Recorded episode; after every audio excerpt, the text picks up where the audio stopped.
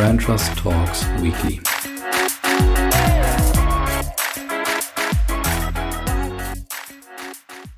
So, liebe Brand Trust Talks Weekly Hörer, willkommen zurück bei einer neuen Folge. Es ist die letzte Folge vor einer ganz klitzekleinen Sommerpause, aber dazu sage ich später nochmal mehr. Also ihr müsst nur eine Woche auf, auf Weekly verzichten. Jetzt gehen wir aber direkt in den Content rein. Es geht heute unter anderem um BlackBerry, um Corona, um Gustavo Gusto, eine Tiefkühlpizzamarke und ich habe natürlich wieder Gewinner und sogar diesmal zwei Verlierer dabei, als auch ein Fundstück. Also los geht's. Wir starten mit dem Thema BlackBerry. Und jetzt müssen natürlich gerade Nostalgiefans extrem aufpassen. Also das BlackBerry ja eins bekanntermaßen eins der Kassenschlager der, der Nullerjahre, würde ich sagen, wird anscheinend zurück auf den Markt kommen. Seit 2016 wurde unter der Brand eben kein Handy mehr hergestellt und jetzt holt es ein neuer Lizenznehmer zurück in den Markt. 2021 soll es schon soweit sein und ähm, naja, logischerweise gibt es noch nicht so viele große Details. Allerdings haben die zukünftigen Hersteller bzw. Lizenznehmer schon einige oder zwei, drei kleine Sachen ähm, gespoilert. Erstens, es soll natürlich auf das Thema Sicherheit positioniert werden und interessanterweise soll es über eine physische Tastatur weiterhin verfügen. Ersteres, also dass man sich auf das Thema Sicherheit positionieren möchte, erschließt sich natürlich komplett. Ich meine, wir merken es ja gerade durch Corona auch extrem. Unsicherheit ist einfach eins der beherrschenden soziokulturellen Trends, die wir gerade haben. Und ähm, da passt natürlich ein BlackBerry, dass er gerade insbesondere auch auf diesen Trend Datensicherheit sich positionieren kann, nochmal wunderbar in den Markt. Also ich glaube, da gibt es definitiv Leute, also Regierungen, aber auch ähm, Firmen, größere Unternehmen, die extrem sensibel in dem Bereich sind, ähm, die sicherlich auf so ein Produkt auch warten würden und das auch abnehmen würden. Ähm, vor ein paar Jahren haben wir mit Threema, also dem Messenger-Dienst, auch gemerkt, dass es dafür auch einen Markt gibt, die ja damals so ein bisschen ähm, die, die Insel der Glückseligen waren für all diejenigen, wo ähm, WhatsApp halt irgendwie das Datenleck schlechthin war. Was ich allerdings bei dem Produkt nicht so ganz verstehe bei BlackBerry ist, dass sie weiterhin auf eine physische Tastatur setzen wollen. Das erschließt sich für mich irgendwie weniger.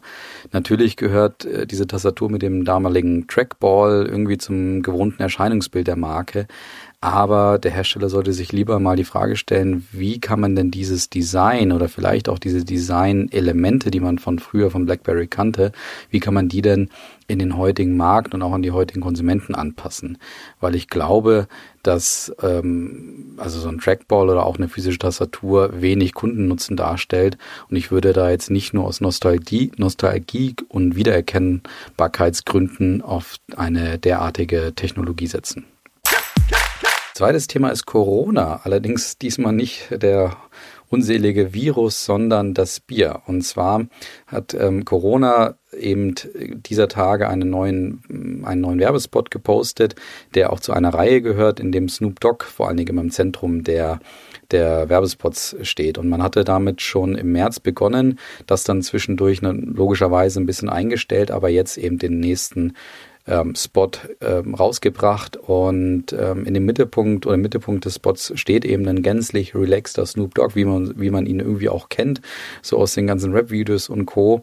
Und er empfiehlt uns dort, das Leben eben ein bisschen leichter zu nehmen, ein bisschen relaxen, mal ein bisschen chilliger ans Leben zu gehen und so weiter.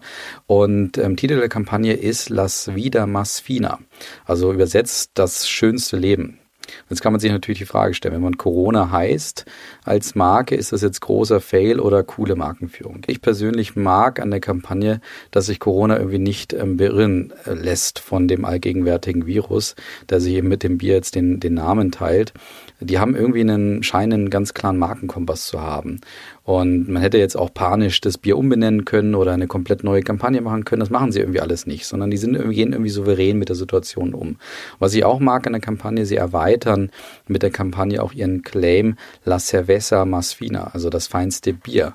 Also auch das irgendwie eine wunderbare, glaubwürdige Erweiterung. Und natürlich kann man den Spot auch auf Corona ganz gut übertragen, weil ich glaube, ein bisschen relaxen, chillen und so weiter tut uns in diesen sehr herausfordernden Zeiten auch mal sicher ganz gut. Nächstes Thema ist Gustavo Gusto. Diese Marke hat sich hierzulande einen Namen gemacht als eine der besten Tiefkühlpizzen anscheinend, ähm, die aber tiefgefroren sind. Und diese Tiefkühlpizza soll eben dem Italiener ähm, um die oder der Pizza vom Italiener um die Ecke doch ganz nahe kommen. Und ähm, sie sind auch dadurch bekannt geworden, dass sie während des Lockdowns Werbung geschaltet haben, wo sie gesagt haben, kauft keine Tiefkühlpizza. Natürlich mit der Begründung, jetzt gerade braucht der Italiener um die Ecke uns eben mehr denn je und deswegen kauft eben nicht unsere Tiefkühlpizza. Und jetzt testen sie in Bayern gerade ein Eis. Und jetzt kann man sich natürlich die Frage stellen, von Pizza zu Eis, ist das jetzt eine glaubwürdige Markendehnung oder ist das irgendwie der nächste Fail fürs Museum, wo man dann wieder sagen kann, ja, das hat irgendwie nicht gepasst zu einer Pizzamarke. Prinzipiell ist das immer schwer zu beurteilen aus der Ferne und vorher vor allen Dingen auch. Der Kunde wird es natürlich am Ende entscheiden, aber der Kunde folgt auch bei einer Markendehnung auch in gewisser Weise immer einer Story und auch gerade Fans folgen gerade auch einer Story. Und Gustavo Gusto liefert einen klaren Grund für diese Markendehnung und eben auch so eine, so, ja, eine Erklärung und eben diese besagte Story. Sie sagen nämlich unter anderem, wir haben eine Tiefkühlpizza auf den Markt gebracht, die schmeckt wie in einem guten italienischen Restaurant. Jetzt bringen wir ein Tiefkühleis auf den Markt, das schmeckt wie in einer guten italienischen Eisdiele. So kurz, so knapp die Erklärung, also von Christoph Schramm, Gründer und Geschäftsführer von Franco Fresco. Das ist die Dachmarke, die Gustavo Gusto eben führt. Und eine solche Erklärung kann bei einer Markendehnung eben gerade helfen, es für den Kunden nachvollziehbar zu machen und natürlich auch diese Dehnung erfolgreich auf dem Markt umzusetzen. Kommen wir jetzt, wie gesagt, zum Gewinner und zu den zwei Verlierern als auch zum Fundstück. Gewinner ist für mich diese Woche Disney, ähm, weil sie offensichtlich eine Haltung entwickelt haben für ihre Marke und all ihre ganzen tausenden äh, Produkte dort draußen. In der Serie Willkommen im Haus der Eulen ähm, verliebt sich nämlich die Hauptfigur dieser Serie in ein anderes Mädchen nachdem sie allerdings schon mit Jungs angebandelt hat. Das heißt also, Disney hat in gewisser Weise hier die erste bisexuelle Hauptfigur in einer Kinderserie umgesetzt. Und die Macherin Dana Terrace ähm, ist selber bisex bisexuell und hat sich nach langem Widerstand vor den äh, Disney-Machern oder den Disney-Chefs äh, ähm, durchgesetzt. Und ähm, damit ähm, erweist Disney natürlich der, der LGBTQ-Plus-Community ähm, auch einen, einen ähm, sehr großen Dienst ähm, und wird für diese Community aktiv. Und das machen sie nicht, nicht zum ersten Mal. Nämlich Mitte Mai haben sie schon mal einen Kurzfilm von Pixar rausgebracht, wo es um das schwere Outing eines Homosexuellen ging. Und im März haben sie einen Film ähm, rausgebracht, wo eine lesbische Polizistin unter anderem ein Hauptakteur des Films war, was in Saudi-Arabien unter anderem dazu führte, dass die der Film boykottiert wurde.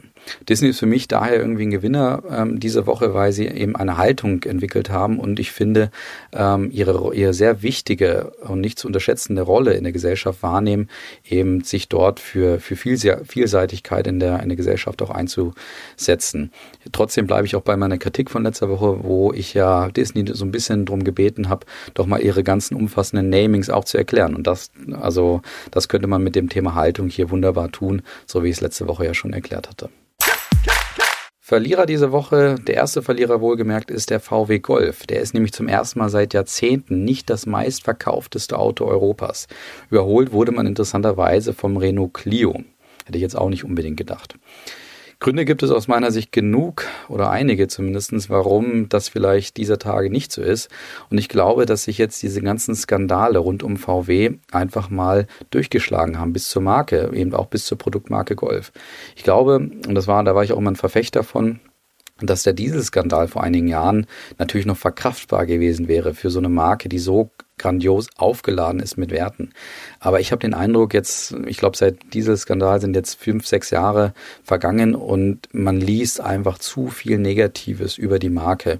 Egal, ob es um Rassismusskandale oder irgendwelche Haftstrafen geht, ähm, da bilden sich jetzt gerade die Vorurteile über diese Marke so langsam neu. Und das zweite Problem aus meiner Sicht ist die falsche Positionierung des Golfs. Auch da scheint ähm, VW so ein bisschen den Kompass verloren zu haben. Ich glaube, der Golf bestach früher immer dadurch, dass man das beste bezahlbare Auto im Segment hatte.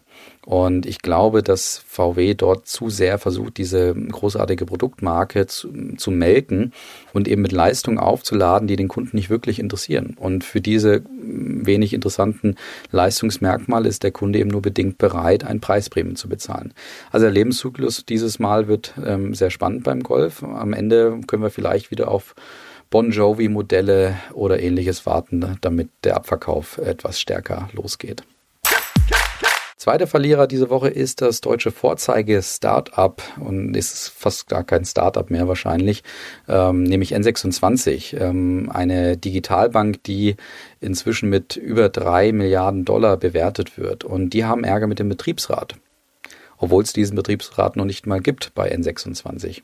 Bei der Bank haben sich nämlich Mitarbeiter dafür eingesetzt, eben einen Betriebsrat nach deutschem Recht einzuberufen, weil sie ähm, den Eindruck haben, dass ihre Rechte und ja auch das Klima und die Kultur im Unternehmen eben nicht so sind, wie sie sein sollen und deswegen wollen sie gerne einen Betriebsrat haben, der sich dafür einsetzt. Und die Gründer suchen jetzt gerade nach Argumenten, warum es diesen nicht geben sollte. Und die Argumente sind aus meiner Sicht auch gar nicht so schlecht. Sie haben nämlich zum Beispiel ein Argument an, angebracht, dass sie gerne eine Alternative für den Betriebsrat gehabt hätten, der so mehr zu der Kultur, so ein bisschen auch zu dieser jungen Startup, Fintech-Kultur gepasst hätte.